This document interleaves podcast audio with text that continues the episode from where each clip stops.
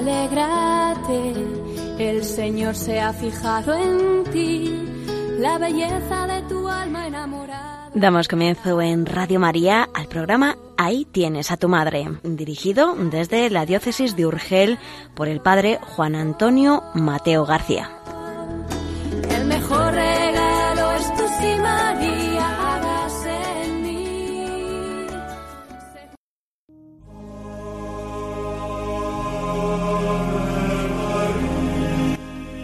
Estimados en María, bienvenidos al programa Ahí tienes a tu madre, dirigido por el doctor Juan Antonio Mateo y quien les habla, Conchici, colaboradora del programa. El doctor Juan Antonio Mateo quiere dedicar este programa a un tema mariológico fundamental, como es la virginidad perpetua de Nuestra Señora. Es un tema que se trató ya en una ocasión, cuando el doctor Mateo procedía a exponer los principales dogmas marianos, pero conviene recordar y repasar a menudo para ir formando nuestra fe. Así pues, en esta primera parte vamos a ofrecer una pequeña entrevista a don Juan Antonio Mateo para que nos explique la oportunidad de repasar una cuestión tan importante y nos ayude a tenerla bien clara para evitar errores y confusiones.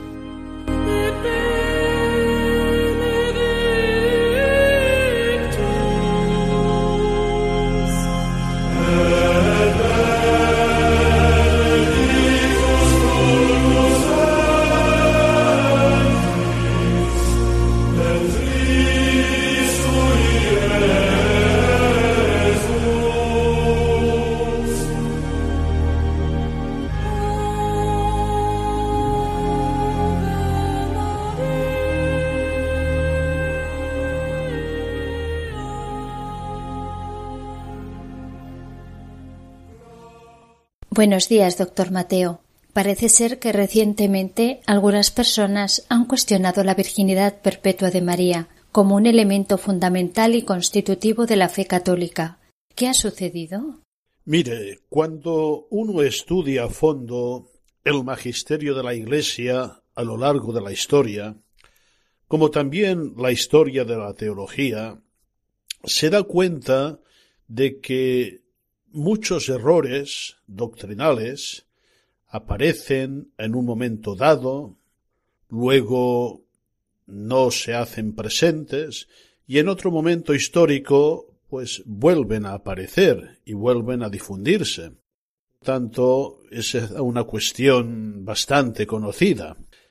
En cuanto al tema que estamos comentando, la verdad es que hace unos días, al abrir mi correo electrónico, encontré muchísimas preguntas sobre la cuestión de la virginidad de la, de la Santísima Virgen y la castidad de San José. Y recogí estas preguntas eh, en un conjunto de dos o tres para responderlas desde la columna El Consultorio de Cataluña Cristiana que hace ya varios años que gestiono.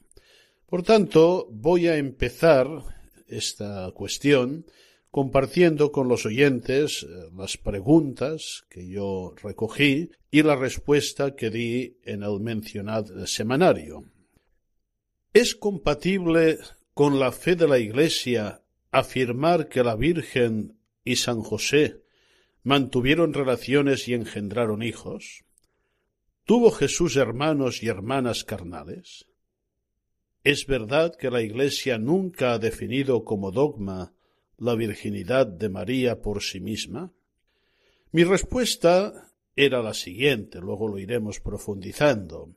Decía así Confieso que quedé perplejo al abrir mi correo y encontrar de golpe más de diez consultas sobre el tema.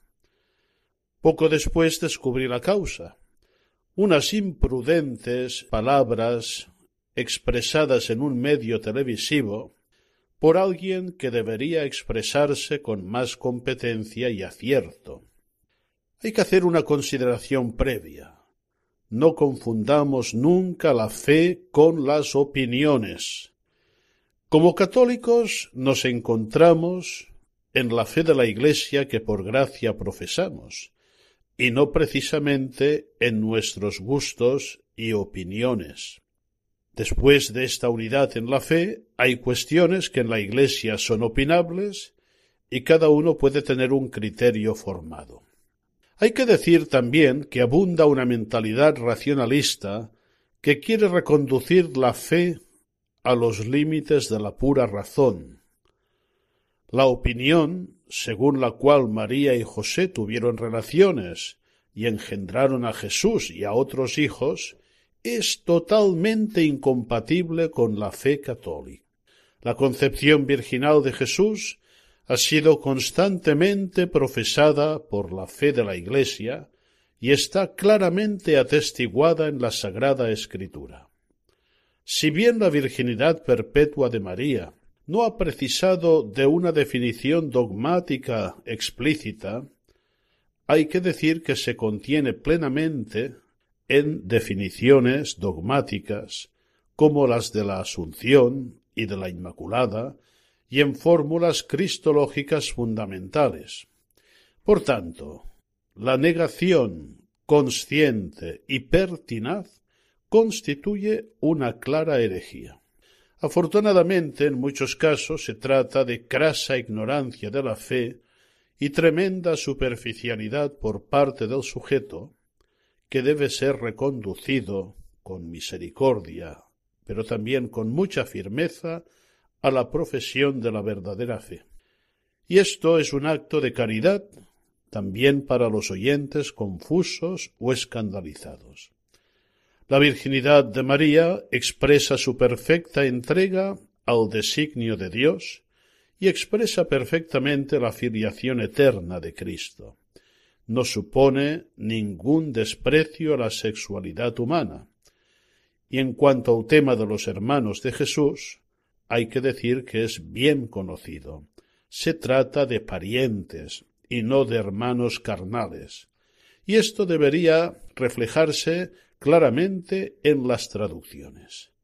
Para formarse y para profundizar, recomiendo un libro de San Juan Pablo II que bajo el título de La Virgen María contiene las catequesis sobre la Virgen que impartió este santo pontífice. Hasta aquí mi respuesta en el semanario Cataluña Cristiana. Ahora estoy dispuesto a responder a preguntas para eh, ampliar, para profundizar, para clarificar esta importante cuestión. Así pues, la profesión de fe de la concepción virginal de Jesús es obligatoria para un cristiano. Que María concibió a Jesús sin intervención de varón se afirma claramente en los dos primeros capítulos de los Evangelios de San Mateo y de San Lucas. Lo que has concebido viene del Espíritu Santo, se le dice a San José por parte del ángel, y a María que pregunta ¿Cómo será eso, pues no conozco varón? El ángel responde El Espíritu Santo vendrá sobre ti, y el poder del Altísimo te cubrirá con su sombra. También recuerden que lo comentamos en programas anteriores, eh, estudios muy serios sobre el prólogo del Evangelio de San Juan llevan a la conclusión de que allí encontramos un testimonio de la concepción virginal de Cristo, el cual ha nacido de Dios, no de la carne y de la sangre. El testimonio de la Sagrada Escritura es claro, y también el testimonio de la enseñanza eclesiástica. Desde los orígenes mismos de la Iglesia se profesó la verdad de la virginidad de María. En el símbolo apostólico, en el símbolo niceno constantinopolitano, se nos habla de natus de María Virgine. Hay un texto muy interesante del Papa Paulo IV del año 1555, donde eh, se recuerda nada más y nada menos que la virginidad perpetua de la Virgen entra en los mismos fundamentos de la fe. Efectivamente, este pontífice, en la constitución cum quorundam hominum, ante quienes negaban, él dice, los fundamentos de la fe misma, afirma que la Virgen María permaneció siempre en la integridad de la virginidad, a saber, antes del parto, en el parto y perpetuamente después del parto. Por tanto, es un tema implicado totalmente en la fe cristológica y trinitaria, cuya negación supone apartarse de la fe y caer en la herejía. Confesando la virginidad de María antes del parto, la fe católica afirma que María concibió a Cristo no por obra de varón, sino por virtud del Espíritu Santo, y esto lo encontramos en muchos textos eclesiásticos cuya autoridad es indiscutible. La virginidad de María durante el parto debe entenderse en el sentido de que conservó inviolada su virginidad corporal al dar a luz a Jesucristo, por una especialísima y sobrenatural intervención divina. Así lo afirma el concilio de Letrán del año 649 y también el famoso catecismo de San Pío V para los párrocos. Hay que reconocer también como dogma de fe la virginidad de María después del parto, pues Dios tanto engrandeció a la madre en la concepción y en el nacimiento del Hijo, que le dio fecundidad y conservó en perpetua virginidad. Así consta en tantos textos magisteriales, llegando hasta el Concilio Vaticano II en la Constitución dogmática Lumen Gentium número 52. Todos estos textos expresan la fe constante, ininterrumpida de la Iglesia en estas verdades de fe. Decir que nuestro Señor Jesucristo nació de una relación natural entre la Virgen y San José es una herejía? Efectivamente, como he dicho anteriormente, cuando se profesa esto que me acaba de preguntar de manera consciente y pertinaz, sabiendo que la Iglesia lo declara incompatible con la fe, en este caso estamos ante una verdadera herejía.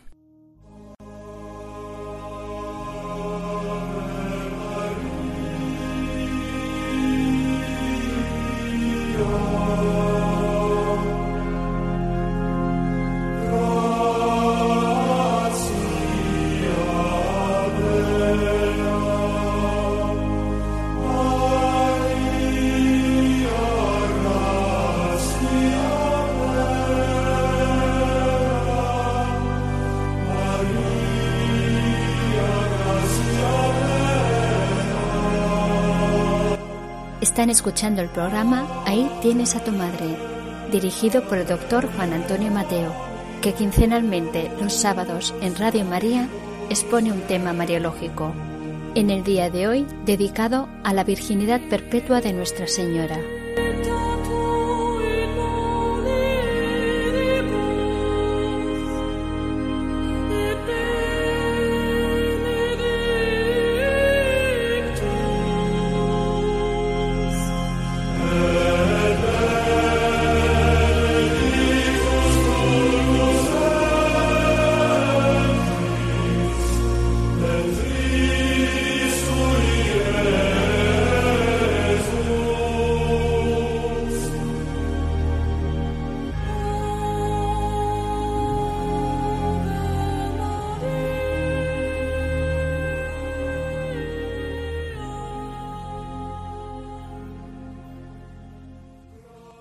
¿Cómo se explica que personas que por su especial vocación y consagración en la Iglesia lleguen a profesar tan grandes errores doctrinales? Evidentemente resulta difícil de entender que personas que se supone han tenido una formación prolongada y seria en materias de fe, que han estudiado teología, que deben conocer el magisterio de la Iglesia, pues se produzcan desviaciones tan graves. Causas, pues yo creo que en muchos casos una gran ignorancia doctrinal. No se ha dado esta formación, no se ha dado esta reflexión, no se ha dado este estudio. Y claro, de la abundancia del corazón habla la boca.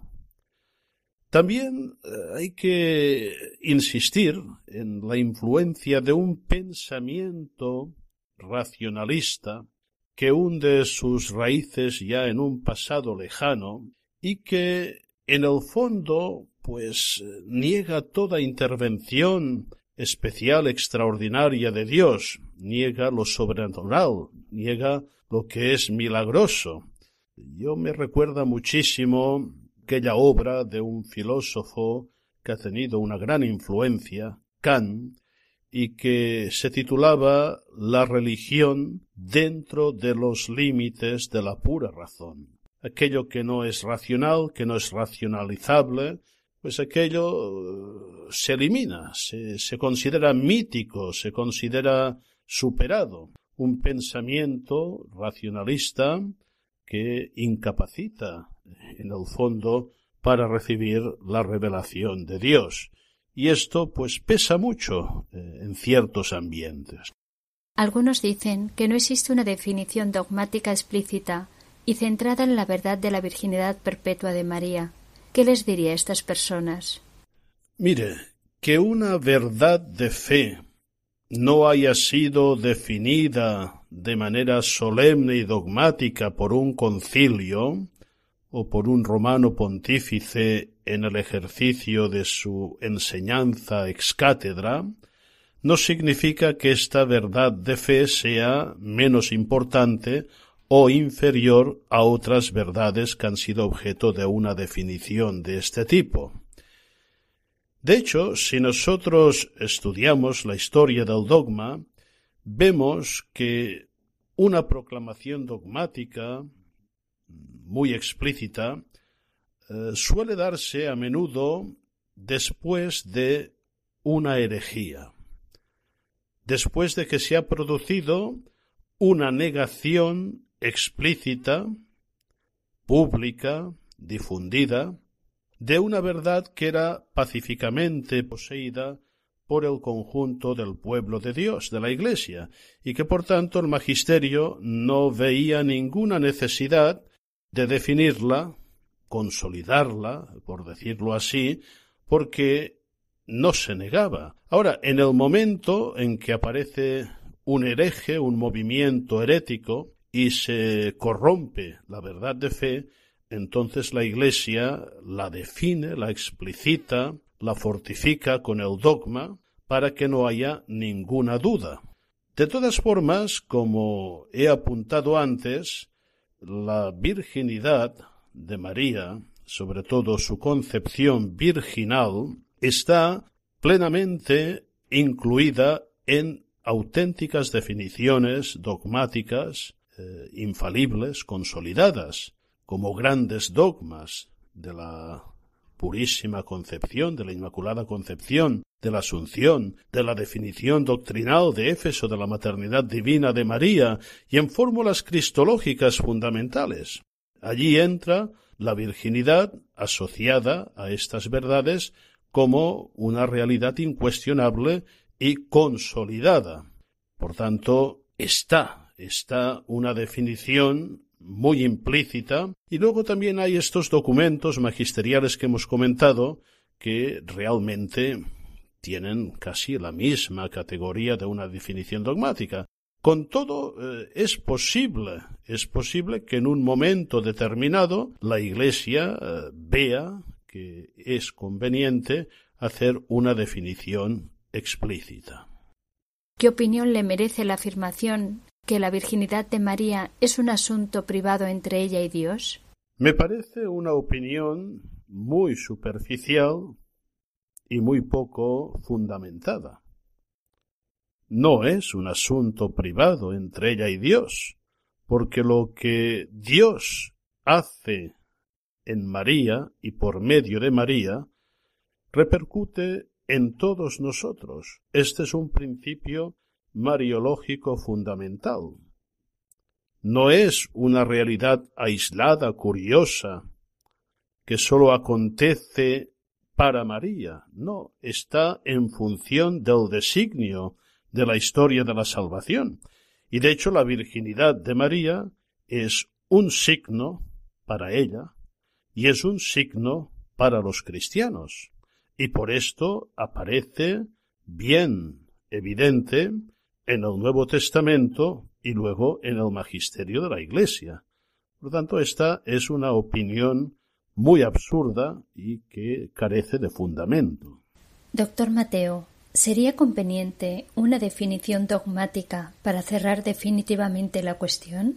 Recuerdo hace ya varios años, casi treinta años, estando en Roma en una conversación con un gran profesor de Cristología y Mariología, el padre Jean Galot, que fue quien dirigió mi, tesina de licenciatura y también mi tesis doctoral, me decía precisamente que llegan unos momentos en la historia de la Iglesia en que hay que profundizar mucho el tema de la virginidad de la, de la Santísima Virgen precisamente porque es muy cuestionada.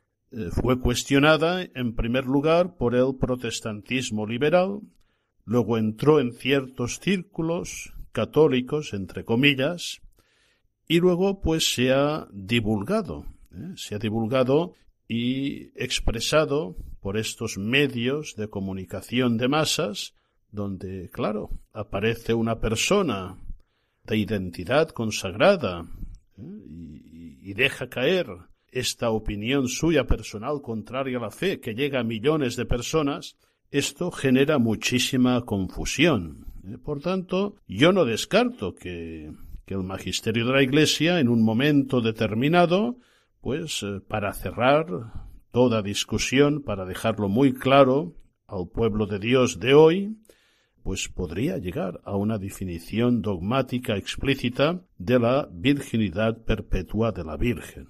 Pero bien, esto es competencia del magisterio de la Iglesia.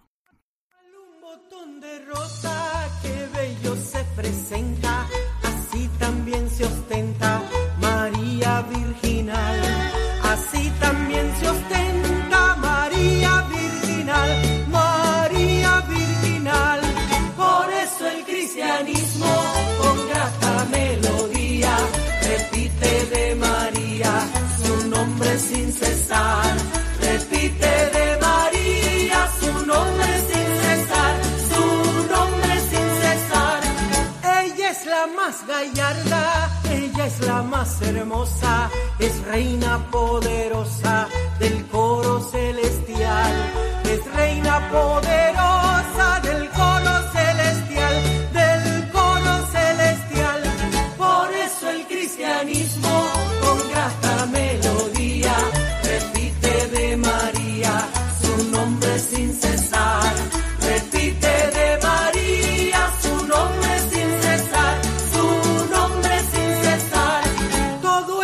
todo indica que es madre y es doncella, que no hay vestigio en ella de mancha original, que no hay vestigio en ella de mancha original, de mancha original.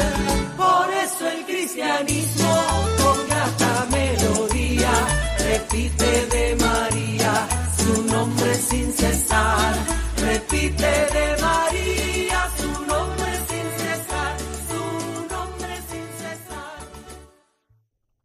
Podemos decir que una de las verdades marianas más atacadas actualmente es precisamente la virginidad de María. Y hay que tener en cuenta que es atacada tanto por quienes quieren negar u oscurecer la divinidad de Jesucristo, como por quienes desprecian la virginidad y el celibato.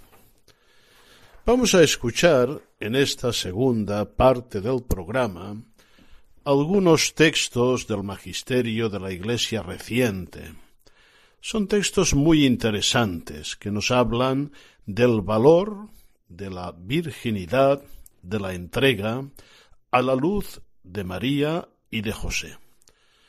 Los dos primeros textos son de un discurso del Papa Benedicto XVI a un grupo de vírgenes consagradas. Es interesante recordar, como nos decía el Papa Benedicto, que el Espíritu suscitó en el corazón de algunas mujeres el deseo de consagrar su virginidad, es decir, de entregar a Dios todo su ser, y el modelo de esta entrega extraordinaria es precisamente la Virgen de Nazaret. También nos recuerda el Papa Benedicto que esta elección de la vida virginal es un testimonio para nuestro tiempo de la transitoriedad de las realidades terrenas y de la anticipación de los bienes futuros. El tercer texto es también un texto del Papa Benedicto XVI, donde reflexiona sobre San José. Dice algo muy interesante. Dejémonos contagiar por el silencio de San José. Nos es muy necesario, en un mundo a menudo demasiado ruidoso, que no favorece el recogimiento y la escucha de la voz de Dios.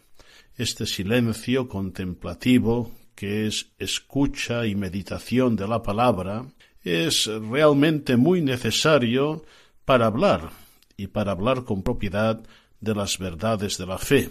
Yo lo recomiendo muy especialmente a personas que participan en programas televisivos que tienen gran difusión. Orar, meditar, asesorarse, reflexionar, como hacía San José para decir la palabra oportuna. Finalmente, el último texto es de una catequesis del Papa Francisco, muy sencilla, pero que de manera muy clara dice grandes verdades de la fe hablando de San José, que merece toda nuestra gratitud por haber custodiado a la Virgen Santísima y a nuestro Señor Jesucristo. Y el Papa dice, San José no era el padre de Jesús. El padre de Jesús era Dios, pero él hacía las veces de papá de Jesús. Hemos de saber explicar también en la catequesis estas grandes verdades de la fe de manera sencilla para que ya desde pequeños vayamos aprendiendo ah, lo que supone el misterio de la fe y lo sepamos expresar. Escuchemos con atención este texto. Dice así, Sed esclavas del Señor de nombre y de hecho, a imitación de la Madre de Dios. El orden de las vírgenes constituye una expresión particular de vida consagrada, que volvió a florecer en la Iglesia después del Concilio Vaticano II. Pero sus raíces son antiguas, se remontan a los inicios de la vida evangélica, cuando como novedad inaudita el corazón de algunas mujeres comenzó a abrirse al deseo de la virginidad consagrada, es decir, al deseo de entregar a Dios todo su ser, que había tenido en la Virgen de Nazaret y en su sí su primera realización extraordinaria. El pensamiento de los padres ve en María el prototipo de las vírgenes cristianas y muestra la novedad del nuevo estado de vida al que se accede mediante una libre elección de amor. Toda pulcra es María, toda pulcra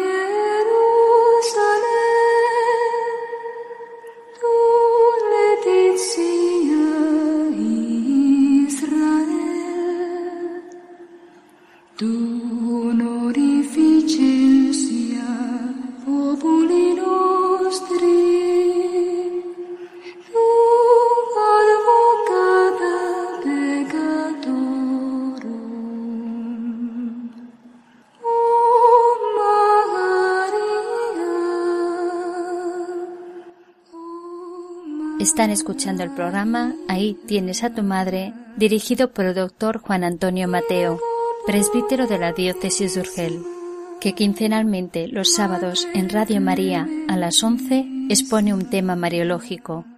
En el día de hoy lo está dedicando a profundizar en la perpetua virginidad de María. Continuamos con la lectura escogida de un discurso del Papa emérito Benedicto XVI dirigido a las vírgenes consagradas. Que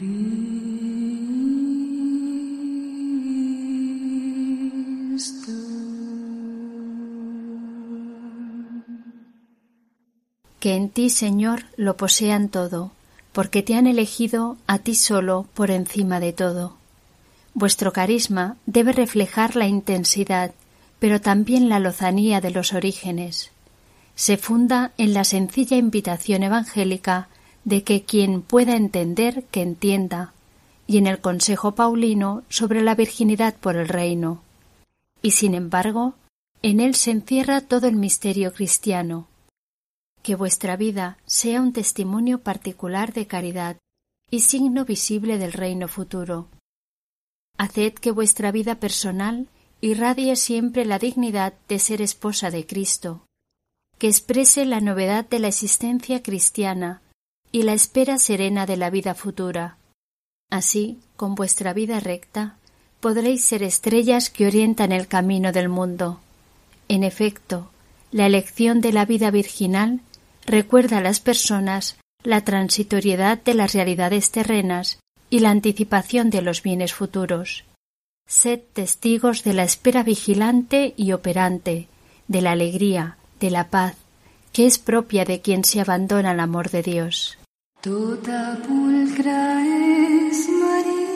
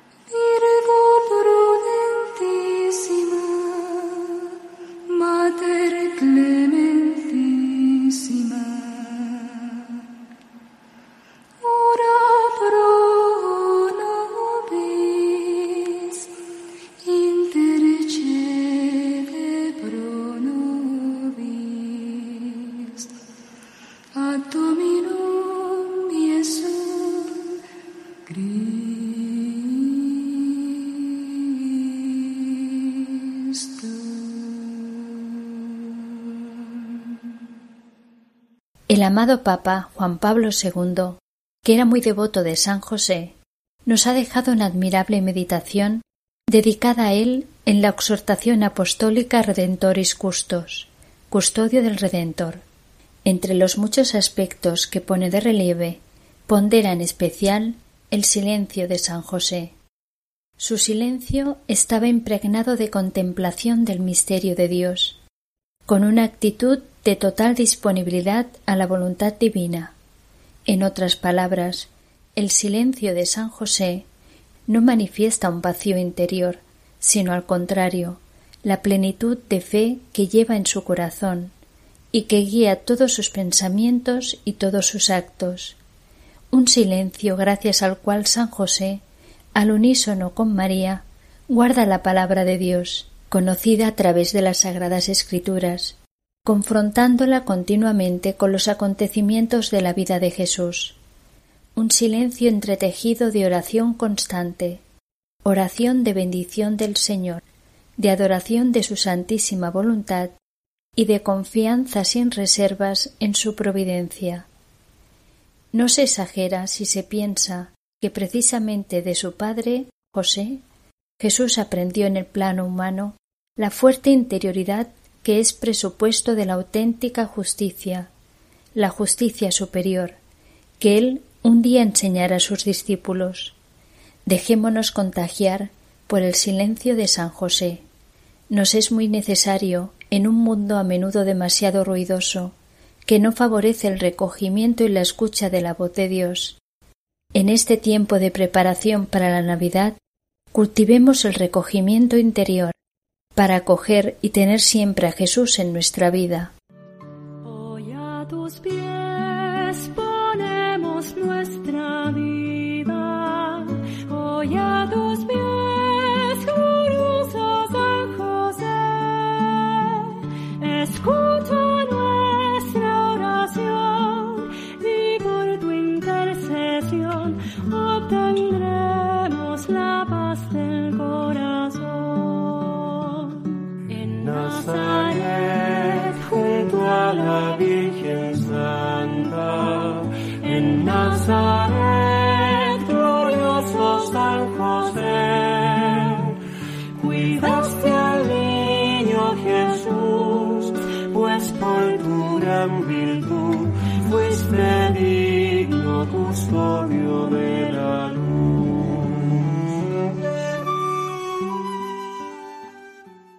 San José merece toda nuestra gratitud y devoción por cómo ha sabido custodiar a la Virgen Santa y al Hijo Jesús. Ser custodio es la característica de José, su gran misión ser custodio. Miremos a José como el modelo de educador, que custodia y acompaña a Jesús en su camino de crecimiento, en sabiduría, edad y gracia, como dice el Evangelio. Él no era padre de Jesús, el padre de Jesús era Dios, pero él hacía las veces de papá de Jesús. Hacía de padre de Jesús para ayudarle a crecer. ¿Y cómo le ha ayudado a crecer? En sabiduría, edad y gracia.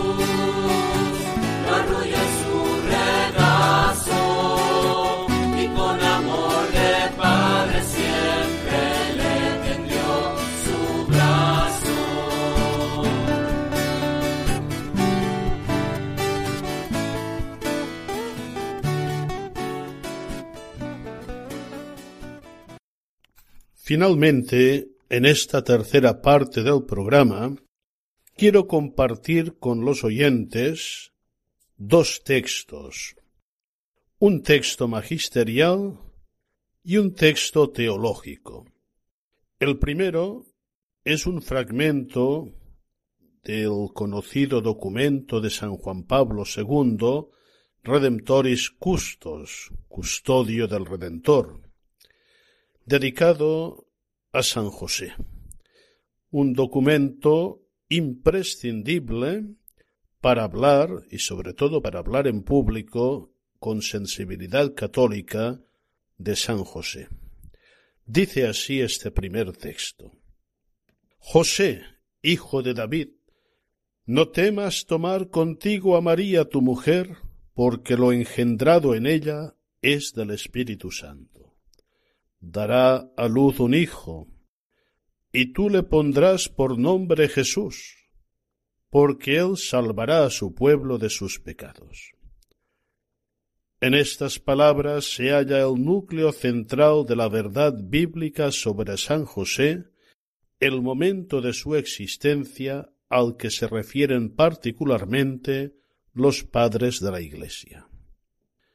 Si María, después del desposorio con José, se halló encinta por obra del Espíritu Santo, este hecho corresponde a todo el contenido de la Anunciación y de modo peculiar a las últimas palabras pronunciadas por María, hágase en mí según tu palabra. Respondiendo al claro designio de Dios, María, con el paso de los días y de las semanas, se manifiesta ante la gente y ante José encinta, como aquella que debe dar a luz y lleva consigo el misterio de la maternidad. A la vista de esto, su marido José, que era justo y no quería ponerla en evidencia, resolvió repudiarla en secreto, pues no sabía cómo comportarse ante la sorprendente maternidad de María.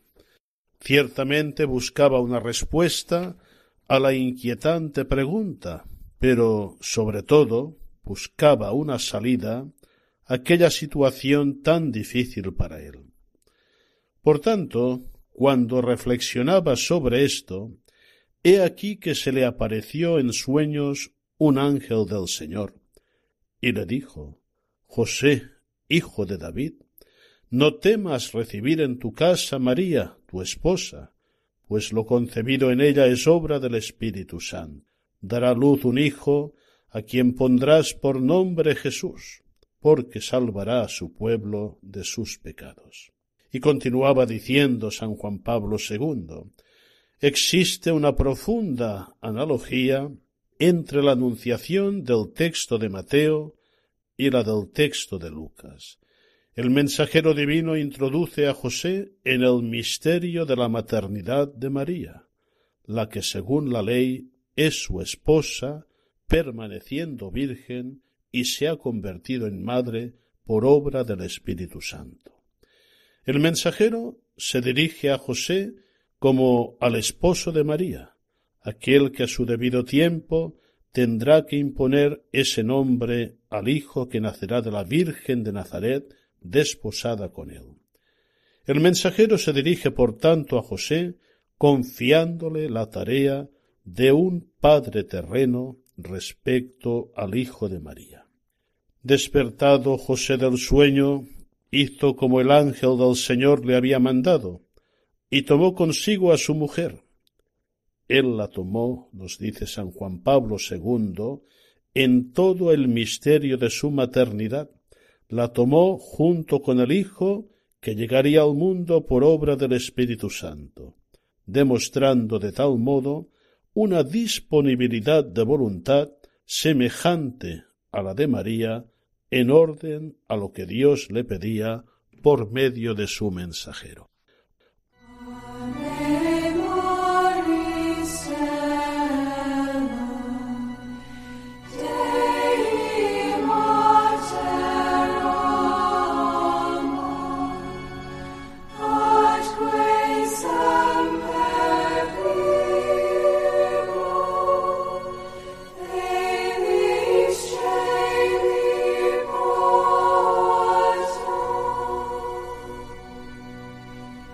Y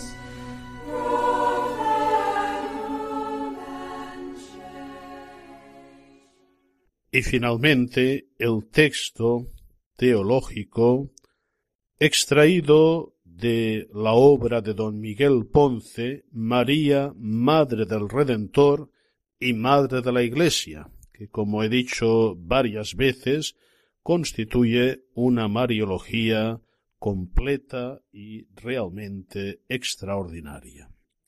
Dice así, para la teología ortodoxa no representó ni representa problema la concepción virginal como confesión de fe eclesial. Escribe sencillamente un teólogo ortodoxo que la afirmación de la concepción virginal de Jesucristo tiene su lugar en el Evangelio de la Salvación, no solamente porque ella está escrita en la letra de los sagrados libros, sino porque se inscribe en el corazón mismo de la buena nueva que nos dice que el Hijo de Dios, que se ha hecho hombre sin dejar de ser Dios, que ha muerto y ha resucitado, ha dado poder a los que creen de llegar a ser hijos de Dios, aquellos que no han nacido de la sangre, ni de la carne, ni del querer de hombre, sino de Dios. Para la afirmación de esta verdad, de acuerdo con los datos tradicionales, el autor tiene en cuenta no sólo el realismo de la escritura, sino también el significado cristológico y eclesial de esta cuestión. Tampoco fue problema para el protestantismo del siglo XVI, ni para la dogmática protestante ortodoxa de los siglos XVII y XVIII. Por ejemplo, Lutero enumera la concepción virginal entre los artículos de la fe. Si quis Mariam neget virginem, autalium quam bis singularem articulum fidei non crediderit damnatur. Es decir, si alguien niega la virginidad de María como un artículo importante de la fe, sea condenado. Esta convicción la sostuvo el reformador durante toda su vida, y es también la de Zuinglio y de Calvino. Valgan estas afirmaciones de dos teólogos protestantes significativos por su fidelidad a la ortodoxia reformada. Ciertamente no puede negarse que se plantean muchas cuestiones a propósito del fundamento escriturístico del dogma de la concepción milagrosa, pero no se puede afirmar que estas cuestiones sean tan difíciles de resolver que desde el punto de vista exegético obliguen a poner en duda lo bien fundado de este dogma. El siguiente texto es de Gresham la conclusión a que nos vemos obligados a llegar después de examinar todo el tema de las teorías alternativas es que si la doctrina de la concepción virginal de Cristo no proviene de un hecho, de todos modos la investigación crítica moderna no ha conseguido grandes triunfos en mostrar cómo tuvo su origen. Y nos habla también de la problemática iniciada en el campo protestante a partir de la Ilustración. Nos dice que con el movimiento de la Ilustración, que despierta una razón erigida en autonomía absoluta, se mantiene como dogma inconcuso la imposibilidad de la intervención milagrosa de Dios, y se buscan razones para interpretar los pasajes de la Escritura donde se hable de ello. Añadimos nosotros que aquí está la raíz y la causa de muchos males que han llegado hasta nosotros. Finalmente, el doctor Ponce Cuellar eh, tiene un pequeño resumen donde habla del sentido de la virginidad perpetua y que podemos escuchar como conclusión de todo este programa. Ya hemos visto el sentido teológico de la maternidad virginal y el valor de la virginidad en el parto como signo del anterior. La virginidad perpetua se entiende en el contexto de su maternidad plena con todo lo que ella implica de dedicación a su hijo y de exclusividad absoluta en la entrega por el reino. En modo alguno indica una minusvaloración del matrimonio. Ella va a ser virgen en el interior de una familia constituida, ni por tanto una depreciación del amor humano, sino una asunción de ese amor para dedicarse en exclusiva al espíritu que la consagró como templo de Dios y signo de una nueva fecundidad. Esta virginidad es asumida libre y voluntariamente por María en respuesta a la palabra de Dios, como un íntimo deseo de su corazón, de disponibilidad total, de entrega absoluta al plan salvador del Padre. Por eso su virginidad no significa en ella frustración, sino plenitud de las aspiraciones más profundas de su ser donado. María es virgen porque su virginidad es el signo de su fe no adulterada por duda alguna y de su entrega total a la voluntad de Dios. Su fe es la que le hace llegar a ser la madre del Salvador. Y finalmente, María es a la vez virgen y madre, porque ella es la figura y la más perfecta realización de la Iglesia. La Iglesia se convierte en madre por la palabra de Dios acogida con fe, ya que por la predicación y el bautismo engendra para una vida nueva e inmortal a los hijos concebidos por el Espíritu Santo y nacidos de Dios. También ella es virgen que guarda íntegra y pura la fidelidad prometida al esposo. Comprendo que algunos de estos textos resulten un poco densos y difíciles para muchos oyentes, pero tal vez a muchos otros les sirva de aperitivo y les dé ganas de estudiar, de profundizar, de ir a fondo en el estudio teológico de la Santísima Virgen María. Y esta obra de don Miguel Ponce Cuellar es realmente una obra maestra.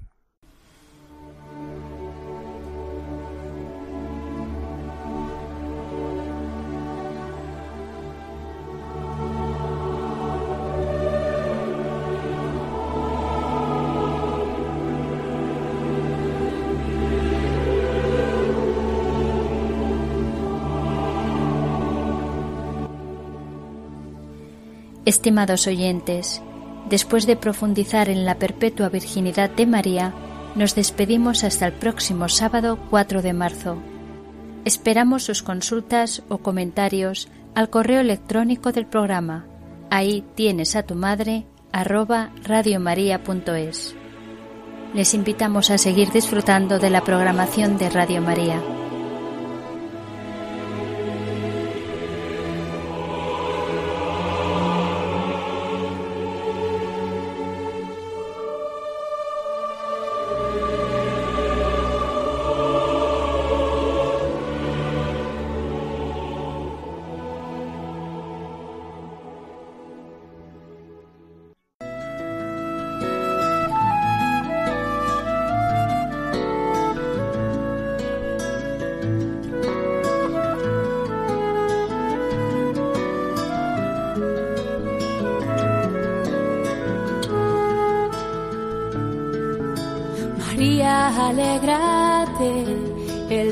Señor se ha fijado en ti. Finaliza en Radio María, ahí tienes a tu madre, un programa dirigido desde la diócesis de Urgel por el padre Juan Antonio Mateo García.